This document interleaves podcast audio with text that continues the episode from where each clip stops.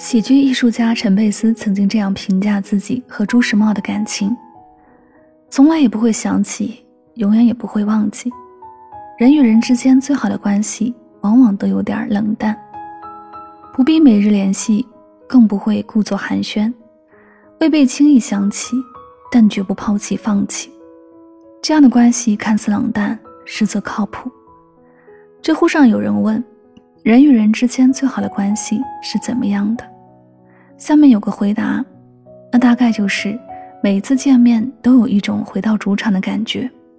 回到主场意味着两个人即使经久不见也能侃侃而谈，不拘谨，更不冷场。人在年轻时以为感情只能通过频繁沟通才能维系，后来才懂，长久的关系依靠的是彼此对这份感情的笃定。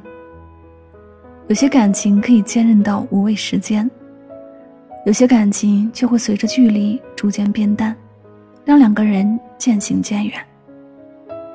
真正靠谱又长久的关系，是我们虽然联系的不多，但却可以始终与对方保持同频。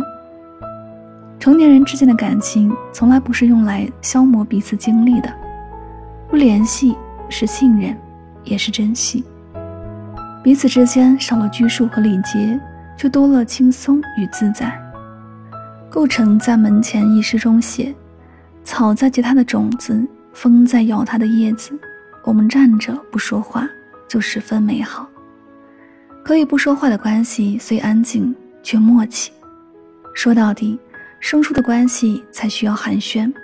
真正的感情，无需多言。”时间只会淘汰那些原本就不够坚定的关系，它会让真正深厚的感情不断沉淀发酵，散发出越来越浓烈的香气。余生，希望每个人都能拥有这样靠谱的关系，不用时常联系，却随时为你虚位以待。